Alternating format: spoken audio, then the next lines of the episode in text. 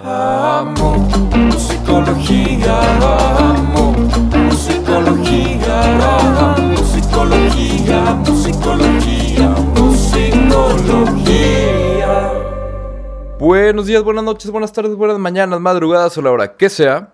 Bienvenidos. A Musicología, una semana más, un episodio más. Recuerden que estamos en Musicología, donde choca la música con la psicología. Y hoy tenemos un invitado de lujo. Hoy tenemos nada más y nada menos que Alex Ferreira, quien es un compositor, cantante, productor. Lo encuentran en plataformas de streaming como Alex Ferreira. Empezó en 2003, originalmente de Santo Domingo, pero reside actualmente en la Ciudad de México. Y acaba de lanzar un discazo titulado Tanda. ¿Cómo estamos, Alex? Feliz, feliz de hablar con ustedes. Gracias por el espacio. No, hombre, un gusto, Alex. ¿Tú, Borrego, cómo estás? También bien, muy contento, listo para platicar, porque después de escuchar Tanda de principio a fin, tenemos muchos este, preguntas, comentarios y dudas por ahí. Efectivamente. Y vamos con la primera, Alex, porque fíjate que hay, hay una, una, una cosa curiosa que me pasa con tu música, sobre todo en este disco y el pasado, ¿no? Yo escucho tanda y yo pienso en, tacos, ¿no? O sea, para mí tanda es, pues, como parte de los tacos, ¿no? Pides una tanda de tacos, una tanda de, de algo, o sea, es como de puestito de calle. Y tu disco pasado, Alex, pues es canapé.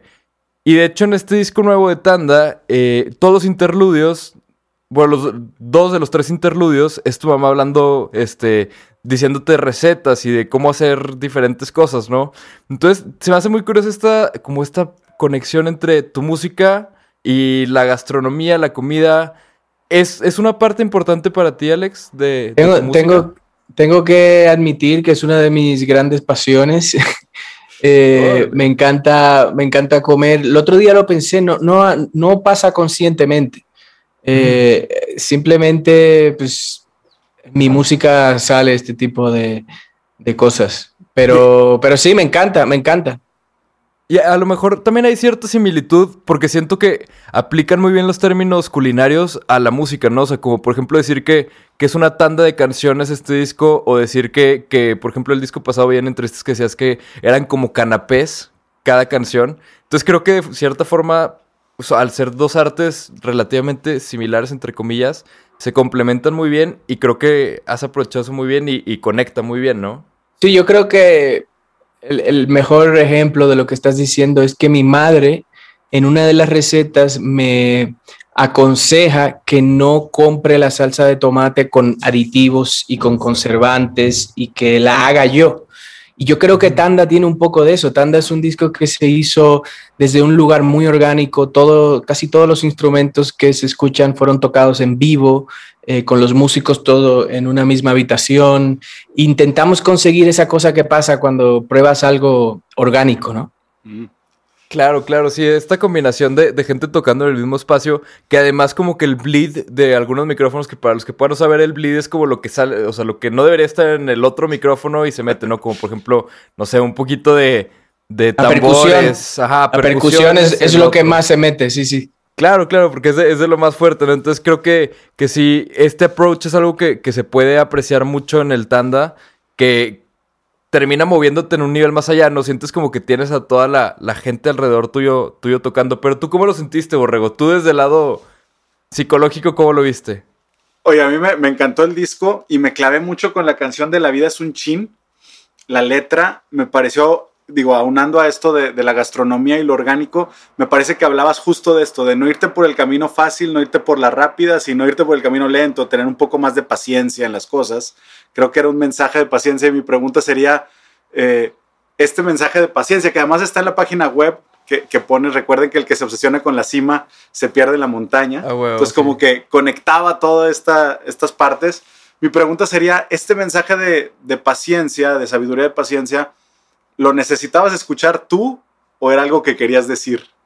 Lo necesitaba escuchar yo y para eso lo dije. Sí, claro, claro. Es, es la- eh, el chin, la, la- lo de la frase chin dominicano utiliza mucho eso para decir poco. Cuando pides un poco de agua, dices dame un chin de agua, ¿no? Es como muy, muy, muy dominicana Mm, esa, esa palabra. Y por eso esa canción también tiene la tambora dominicana, eh, que es esa percusión que se escucha. Eh, y, me di la me, digo, me di la libertad en casi todo tanda también de decir las palabras como me llegaban a la cabeza, que es muchas veces, eh, como se dice en, dominicana, palabras que son propias del Caribe. Eh, me di la libertad de, de, decirlo, pero sí es verdad que hay un común denominador en todo tanda, que, que es una reflexión sobre la vida. Yo ya estoy en mis 30, ya uno empieza a pensar en cosas más profundas de la, de la vida. Y, y, yo creo que sí, que lo que, lo que, lo que me intento recordar y compartir con, con, el escucha es que la vida es corta, que hay que aprovecharla, que, que como viene se va. Exactamente, exactamente, Alex. Oye, Alex, pues si les parece, tenemos una sección a la cual llamamos eh, Pregunta Robada, donde un artista, un amigo tuyo, te manda una pregunta para que te hagamos de, de su parte. Entonces, el día de hoy la pregunta robada viene de parte del David Aguilar, que justo lo, tuvimos de, invitado hace un par de semanas. Qué grande. Y el David Aguilar te manda a preguntar, Alex, si tuvieras que quedarte con un género y una temática de canción, ¿cuál elegirías? Qué buena pregunta. Saben que tengo una relación muy estrecha con el David. Eh, de hecho, nos juntamos habitualmente a componer. Y, es, es curioso porque el otro día entiendo por qué hace esa pregunta, ¿no? Porque cuando nos juntamos a componer muchas veces decimos, bueno, ¿qué tipo de canción queremos hacer? Y, y en Tanda también se, se, nota, bueno, en toda mi carrera se nota que, que soy un desgenerado. que no, igual que, David, igual que David. No, no, tengo, no tengo un compromiso con un género. Se me haría muy aburrido ser un, un blusero o un bachatero todo, todo el rato, ¿no? Entonces es una muy buena pregunta, pero yo creo que sería la canción folk, la canción folk con un instrumento, con la guitarra, la canción a guitarra y voz. Para mí es muy importante que las canciones funcionen de esta manera. Ya luego la producción, el sonido, cómo se grabe, cómo se mezcle, cómo la interprete uno, cómo estén los músicos ese día, eso es una cosa, pero la canción en papel a guitarra y voz yo te diría que en español latinoamericana, esa, es, esa yo creo que es la, la, que más, con la que me quedaría. Si tuviese que hacer un, un, tipo de disco por el resto de mi vida, sería guitarra y voz. Sobre todo porque te da más opciones hacia dónde moverte, ¿no? Y creo que tiene todo el sentido este, porque creo que David también tiene esto que, tienes tú, que así nacen las canciones. Y justo de ahí me, me gustaría preguntarte, Alex, tus canciones empiezan, o sea, a la hora de, de irlas como materializando en discos. Tienes como ya muchas canciones hechas que luego van cayendo en discos, como por ejemplo, David nos contaba que la canción de Terca es del 2003. Entonces, pues la viene arrastrando varios discos y luego la avienta en un disco. O eres más como de, de tiempos y, épocas, o sea, de que, bueno, ahorita hice el tanda, o por ejemplo, ahorita que estás haciendo lo que sigue, ¿no? Desde, desde el año pasado. ¿Cómo funciona más en tu cabeza eso? Pues mira, es, es curioso.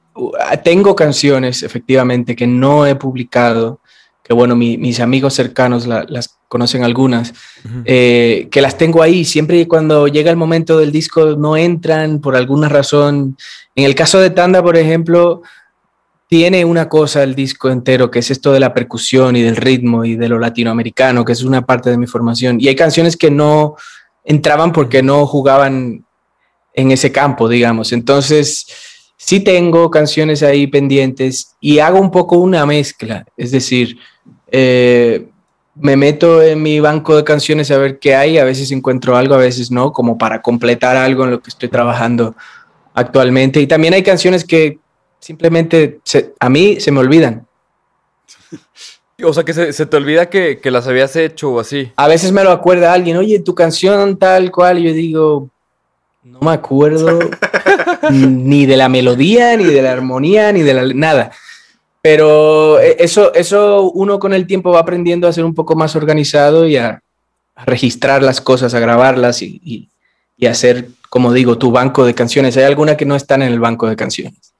Oye, Alex, me llama mucho la atención preguntarte sobre esta cuestión de, de hacer banco de canciones y de, de, seguir produciendo, porque hablábamos de esta época que estamos viviendo todos de, de cuarentena sobre el hecho de lo difícil a veces que es poder tener output cuando no hay input, ¿no? Cuando estamos viviendo vidas a lo mejor tan monótonas, eh, lejos de lo que antes nos inspiraba o nos movía, lo complicado que a veces es conectar con uno mismo, con la emoción y poder transmitirla.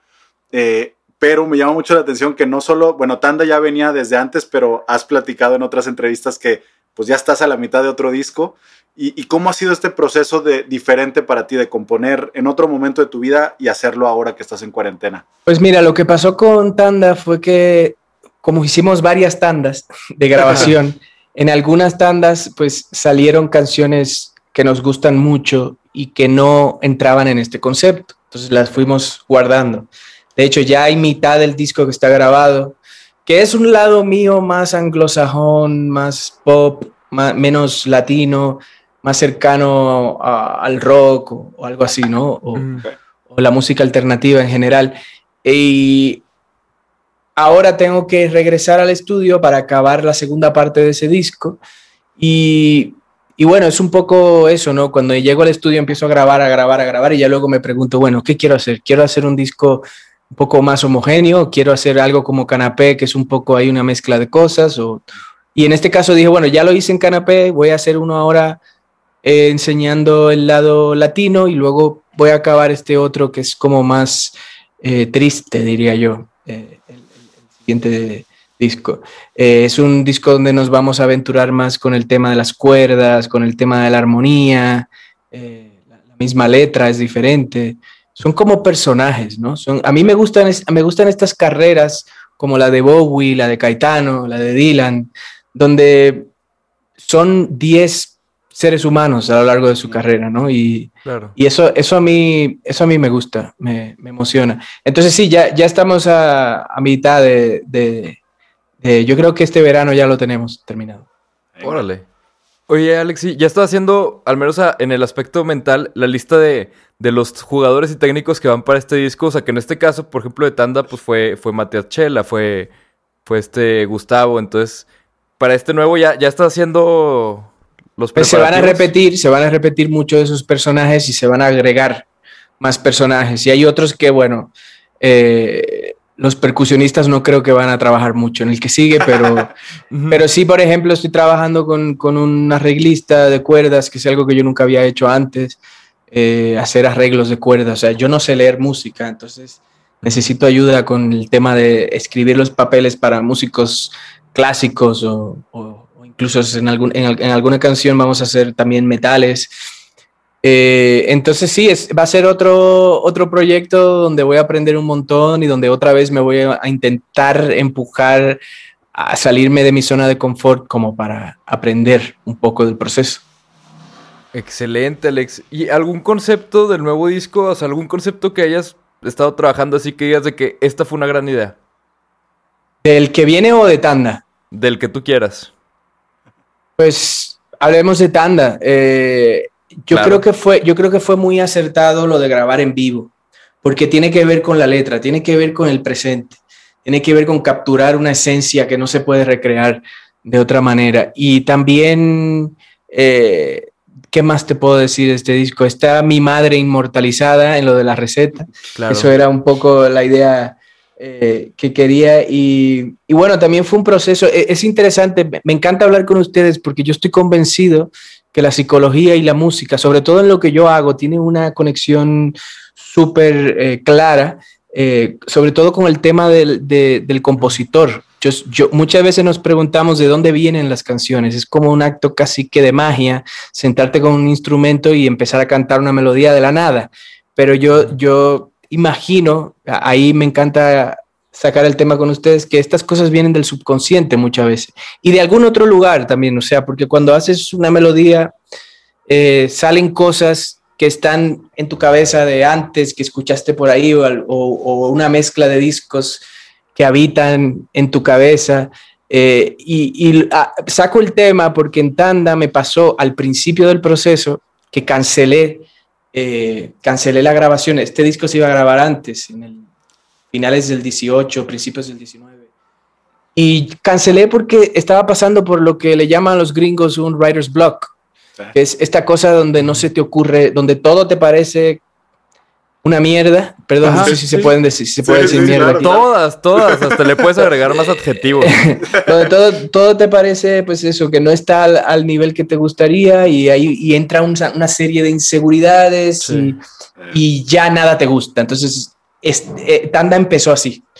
cancelando una sesión, llamando a los productores, a los músicos y diciendo, eh, ahorita no puedo, no estoy preparado, no creo que tengo las rolas. Entonces después de eso, lo menciono porque el disco es lo que es hoy en día gracias a que en ese momento yo me di la oportunidad de decir, no, voy a otra vez a regresar al papel en blanco con mi guitarra y, y a ver qué sale. Entonces ese es un recuerdo que tengo sobre este disco, sobre el proceso, que es, que es como muy fundamental. Oye Alex, y ahorita que lo mencionas, esto, que mencionas del, bloqueo y cómo lo viviste suena también al síndrome del impostor que hemos hablado en alguna otra ocasión por acá, ¿no? Que una vez que estás listo dices, ¿y por qué me eligieron a mí? Yo no tengo algo suficientemente bueno y empiezas a dudar de tu propia capacidad una vez que estás en el momento, que pasa mucho a, a deportistas y artistas. Y con esto que dices, bien interesante, porque luego queremos forzarnos a sentir o a poder provocar algo y también tenemos que aceptar que esa emoción tenemos y más allá de pelear con ella, pues dejarte vivirla. O sea, estabas en un momento en donde no era el momento para hacerlo. Pero bueno, la industria me imagino que no respetará muchas veces estos tiempos que te diste. Pero qué padre que lo pudiste hacer y no sé cómo hubiera sido en aquel momento, pero me queda claro que el resultado final refleja mucho una soltura. Este, gracias, muchas gracias. Se, escucha. Es, es, más bien, más que un tema de la industria, es, es un tema de autoflagelarse uno mismo como artista y de... Eh, yo soy muy crítico con mi trabajo, muy, muy, muy crítico. Es muy raro que después de un año que se publique algo, yo todavía esté, esté como... De hecho, cuando escucho un disco mío, lo que escucho son las cosas que podrían estar mejor y también, eh, también eh, lo, lo, lo, que se dice es que los discos no se acaban, se abandonan. Entonces llega un momento en el proceso donde tienes que decir, ya. ya no voy a seguir. Pero luego pasan cinco años y lo escuchas y, ya el cerebro empieza, pude haber usado esta palabra, aquí pude haber puesto el acento en otro lugar, aquí pude haber, la intro no me gusta, etcétera, ¿no? Eh, pero Tanda se abandonó en un momento saludable y estoy muy, al día de hoy, que quede grabado, estoy muy, muy orgulloso de él. Órale, pues la, la verdad es que nosotros también desde acá, o sea, yo te conocí en el canapé y, siempre estuve esperando así como que, ok, a ver, ¿qué sigue, qué sigue, qué sigue? ¿No? Y pues se, fue alargando la espera y decía, pues, ¿qué está pasando? Pero bueno, ahí viene. Y cuando salió el Tanda fue de esos que, esperas a las 12, que a mí me pasa con pocos discos que esperas a las 12 y lo pones porque dices, llevo mucho tiempo esperando esto y, no decepcionó. O sea, de verdad, creo que... Gracias. Que, que fue, no sé, o sea, no, no, no sé si diría igual o, mejor que el canapé, porque eh, la verdad es que esos dos tienen una carga emocional fuerte para mí. De esto que, pues, como decías, ¿no? En algunas entrevistas sale la canción y, la gente te la roba, o sea, sale la música y la gente se la va adueñando. Pues yo soy esos que se la ha adueñado. Y me gustaría continuar, Alex, por preguntarte. Bueno, no es tanto una pregunta, es más una sección nueva que quisiéramos inaugurar contigo, especial para tu disco y aquí se cierra también la sección, o sea, va a ser una de, una vez, va a ser una estrella fugaz esta sección. A menos de que después hagas otro, otro igual. Pero esto se va a llamar tanda de preguntas sobre tanda. Van a ser algunas preguntas sobre tanda simples, lo primero que se te venga a la mente son debateo rápido. Primer pregunta, ¿por dónde ibas pasando cuando te acabaste quedando?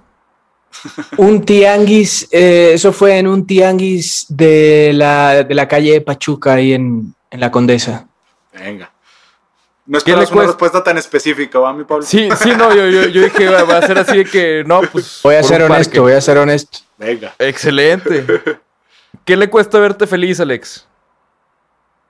Eh, a mí mismo, a mí mismo. ¿Qué es lo que como se viene se va? La vida. La vida. ¿Vas mucho a Playa Madama? No tanto como quisiera. ¿Y ibas a decir algo, Borrego? No, no, no. Adelante, adelante. Ah, bueno. Eh, ¿Cuánto es un chin? Ya nos lo respondiste. Y por último, muy poco. Sí, va. Y por último, ¿qué es la salsa de tomate comercial? Pues la salsa de tomate comercial es la que tiene aditivos y conservantes. Ya, ahí era donde tenías que decir colorante puro, Alex. Colorante, puro. Pero te, la damos por buena, te la damos por buena. No soy. sí, gracias, gracias. Oye, yo, yo voy a aprovechar rápido para hacer un musicolo en chinga, que son preguntas que no tienen nada que ver con tu música ni con lo que sabemos de ti, pero para eh, conocerte un poquito más lado. De acuerdo, de acuerdo. Entonces, igual debateo rápido, villano con el que más te identificas. Ay, qué buena pregunta. Pff, son tantos. Ahorita te diría Scarface. Uh, muy bueno. Eh, canción que te hace llorar. God Only Knows de los Beach Boys. ¿Y alguna vez le has pedido autógrafo a alguien? ¿Te has quedado starstruck? Sí, a Cerati, a Gustavo Cerati. No, no me vio ni la cara, hizo así.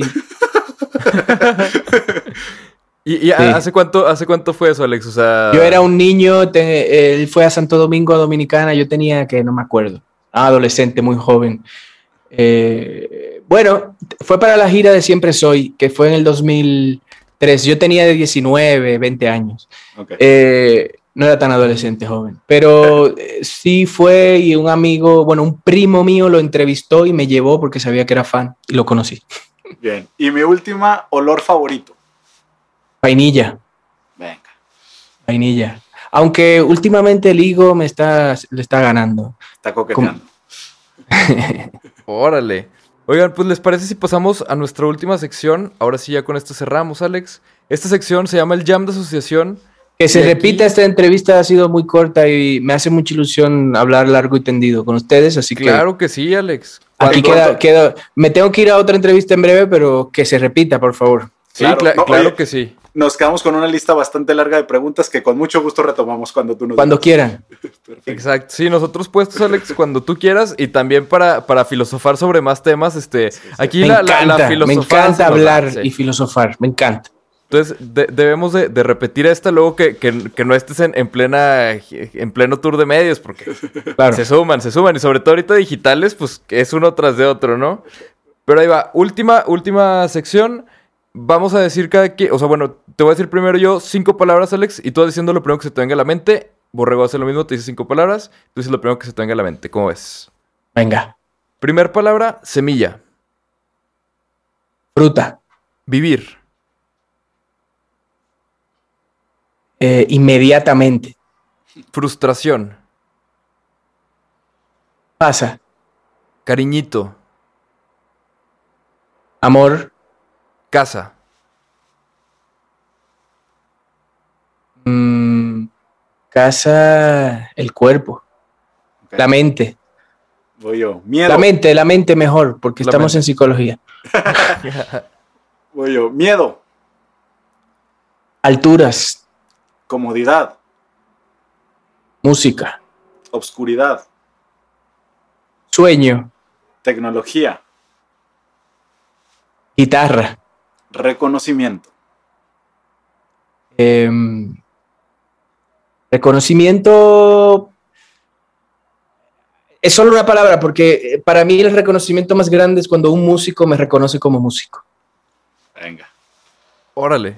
Total- Sí, de- debería haber una palabra para eso. Que habla- hablando de palabras, antes de terminar, yo te quiero felicitar porque yo no conocía la palabra paripé y creo que ahora es de mis, de mis palabras favoritas. Yo no tenía idea de qué era y, y sí, efectivamente, yo también hago el paripé lo más posible o Todos, en muchas todos, ocasiones. todos hacemos el paripé. Esa es, es otra palabra que se le agradezco a mi madre. Ella lo decía mucho, lo del paripé.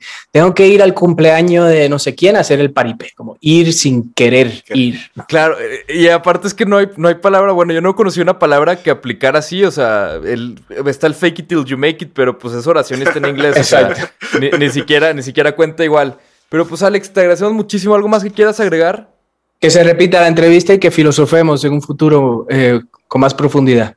Claro, Claro que sí, Alex. Nosotros más que puestos, los invitamos a todos a, a escuchar el Tanda, de verdad. Vale la pena de principio a fin, vale la pena. Es, es de estos discos que conforme vas escuchando una vez más, le vas agarrando más capas de profundidad. Es un disco cebolla, ¿no? O sea, tiene, tiene muchas capas y hay que irlas explorando. Les agradezco mucho a los dos. Muchísimas gracias, Alex. Aquí se- queda la- la- las puertas abiertas para cuando quieras venir a, a platicar, filosofar. Ustedes pongan la fecha y yo aquí estoy. Como ahorita nos ponemos de acuerdo, Alex. Me parece perfecto. ¿Tú, Rego, algo más que quieras agregar? No, no. Igual, invitarlos a escuchar Tanda, a escuchar la música y créanme que hay mucha filosofía y sabiduría dentro de lo que escribe este hombre. Así es que vayan y escuchen.